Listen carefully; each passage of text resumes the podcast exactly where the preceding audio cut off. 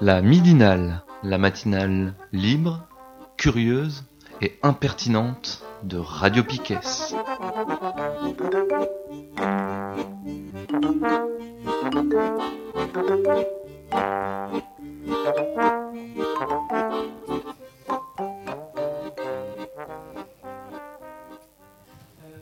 C'est la dernière partie de la midinale du 11 février.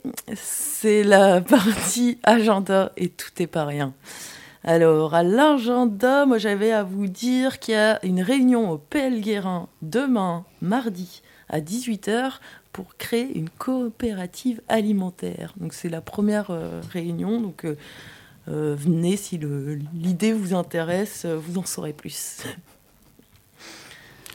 Moi, je voulais parler vite fait de la fac. Du coup, il y a toujours un amphi qui est occupé à la fac Ségalin contre la hausse des frais d'inscription pour les étudiants étudiantes étrangers euh, non européens.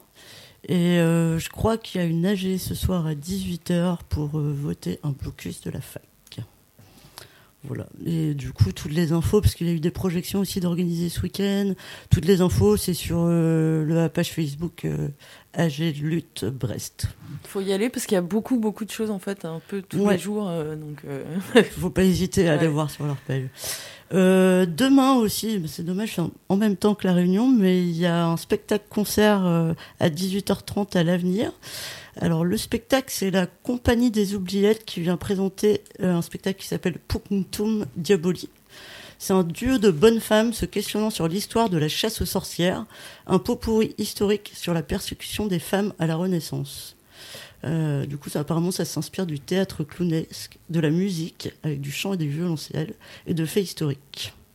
Voilà. Et il y aura aussi, après, un concert avec, euh, du coup, un groupe qui s'appelle How Do You Dance, qui vient d'Aveyron. Euh, c'est boîte à rythme, qui, guitare et santé. Et Fresgal, qui vient aussi d'Aveyron, des gens de du qui s'appellent Fresinus, qui font plutôt un punk rock euh, festif. Voilà, du coup c'est demain à 18h30, c'est prix libre et il me semble qu'il y aura de la bouffe végane. Euh, mercredi, il y a la conférence gesticulée euh, Ça roule, dont on avait parlé dans la dernière émission du Feu la rage l'orage. Du coup c'est au Run Arpens à Châteaulin, c'est à 20h je crois. Et euh, ça parle d'anticapacitisme, de validisme. Voilà. Et vendredi, alors vendredi, il y a aussi un truc, c'est à Pont-Menou, à côté de Loquérec. Euh, du coup, c'est euh, ni déplorer ni subir l'effondrement. Et euh, c'est un paysan chercheur qui s'appelle Floréal Romero euh, qui viendra parler du d'un livre sur euh, Murray Bookchin, Bookchin, je sais jamais comment on le dit, ce qui s'appelle Pour une écologie sociale et radicale. Voilà, et c'est à Pont-Menou à 19h30 à la dérive. Voilà. Alors, qu'est-ce qui se passe chez Piquet Bah, ce soir, il y a le temps de finir la bouteille À 20h à 20h. Ça a l'air euh, chouette. Euh, demain soir, par exemple, après le, le concert à l'avenir, eh ben, vous écoutez Radio Piquet. À 21h, il y a Le bruit et la fureur, numéro 3. Mhm. Moment euh, historique. Comme tout ce qu'on fait, c'est historique.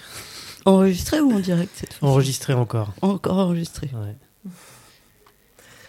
Après, je sais pas trop ce qu'il y a. Ah. euh, Ch- chantier, jeudi. Le chantier, jeudi à 21h. ouais. Euh, C'est à peu près. euh, voilà. Les... voilà, grosso modo. Ouais, et puis toute la syndication, tout ce qu'on syndique Mm. euh, habituellement. Voilà.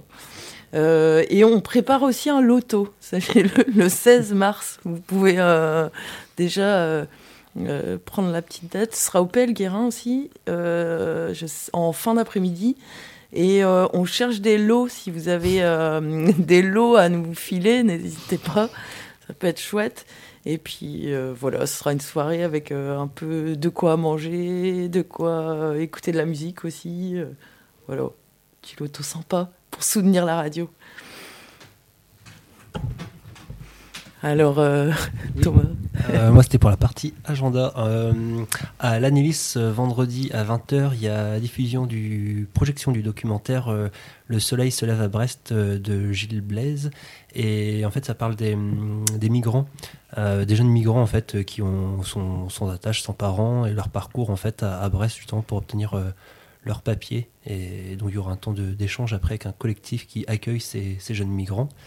Euh, et du coup, j'en profite aussi pour dire que euh, cette même médiathèque à l'Anilis, il y a une exposition du coup pendant tout le mois sur euh, le thème des migrants, avec Simone Montes qui expose de la xylogravure Vis et Visa, et Nicolas Ergwalch qui expose Blues, c'est du cyanotype. Voilà, donc c'est vraiment à voir aussi à la médiathèque jusqu'à fin février.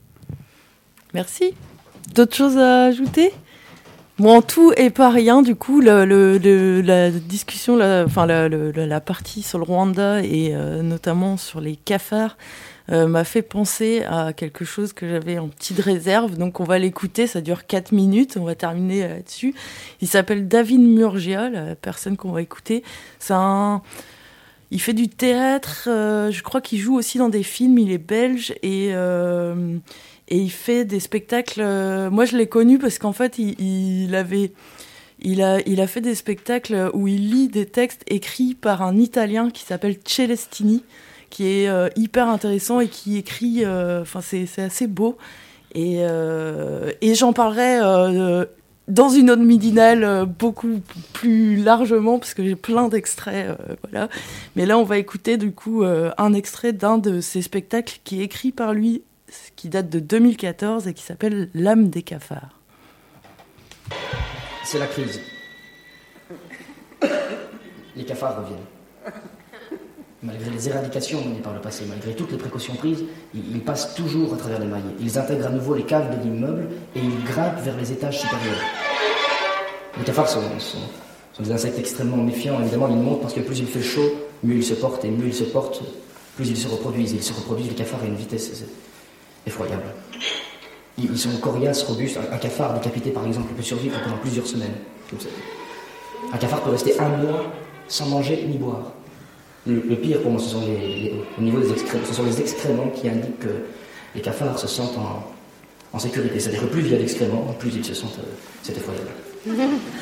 Les périodes de crise dans mon immeuble euh, comme celle-ci sont récurrentes, presque étrangement cycliques. Je pense qu'il faut régler le problème en profondeur, le désinfecter à la source. Hier, de bon matin, je me lève, je me lave, je me rase, euh, je me vais, je m'en vais. Je sors de l'appartement pour me rendre au bureau et je décide de ne pas prendre l'ascenseur mais d'emprunter la cage d'escalier. Je descends, cinquième étage. Et là, je. Ça, ça, ça, ça, que fait le conscient je descends, quatrième étage.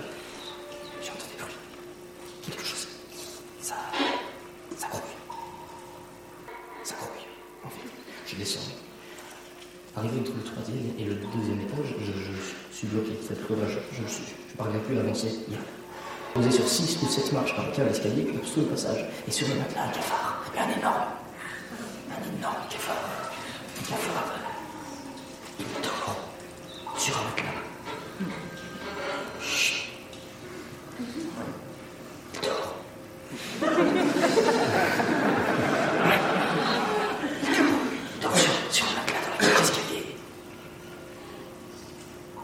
je sont des insectes très méfiants. J'ouvre l'œil à côté de lui, j'en vois un autre, un, plus petit, beaucoup plus petit, probablement son bébé, il est, il est petit dans ses bras. Il dort lui aussi. Je, les enjambe, je sais plus si. Je, j'essaie de ne pas les déranger, je les enjambe, je, je, les réveille pas. Au deuxième étage, j'en vois un autre, et celui-là est éveillé. Celui-là est assis par terre contre le mur, il est éveillé, il me regarde, il me regarde, je le regarde, et il me regarde par-dessus la visière de sa casquette. Et c'est un jeune qui a fait vraiment une vingtaine d'années, pas plus. Les cheveux noirs, les yeux noirs, les mains noires, le visage, un, vrai tas de charbon. Je, sens qu'au bout de ses pattes, ses doigts bougent et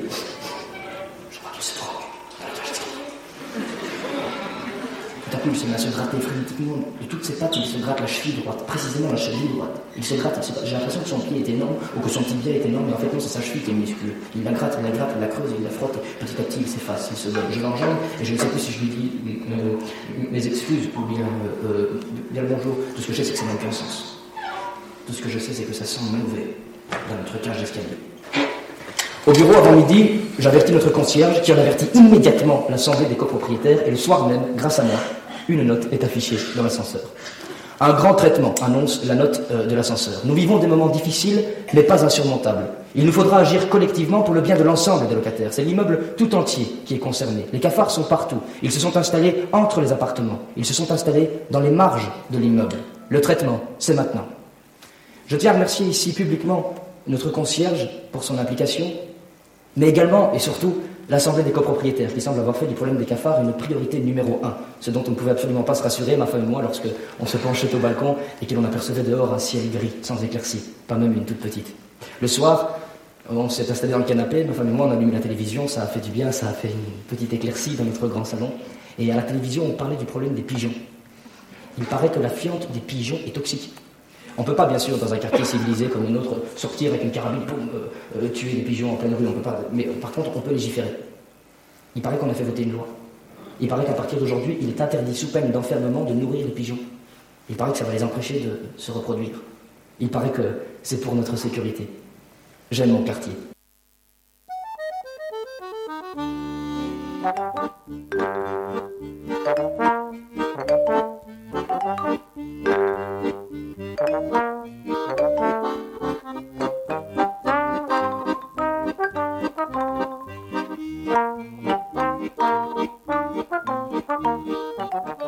La midinale, la matinale libre, curieuse et impertinente de Radio Piquet.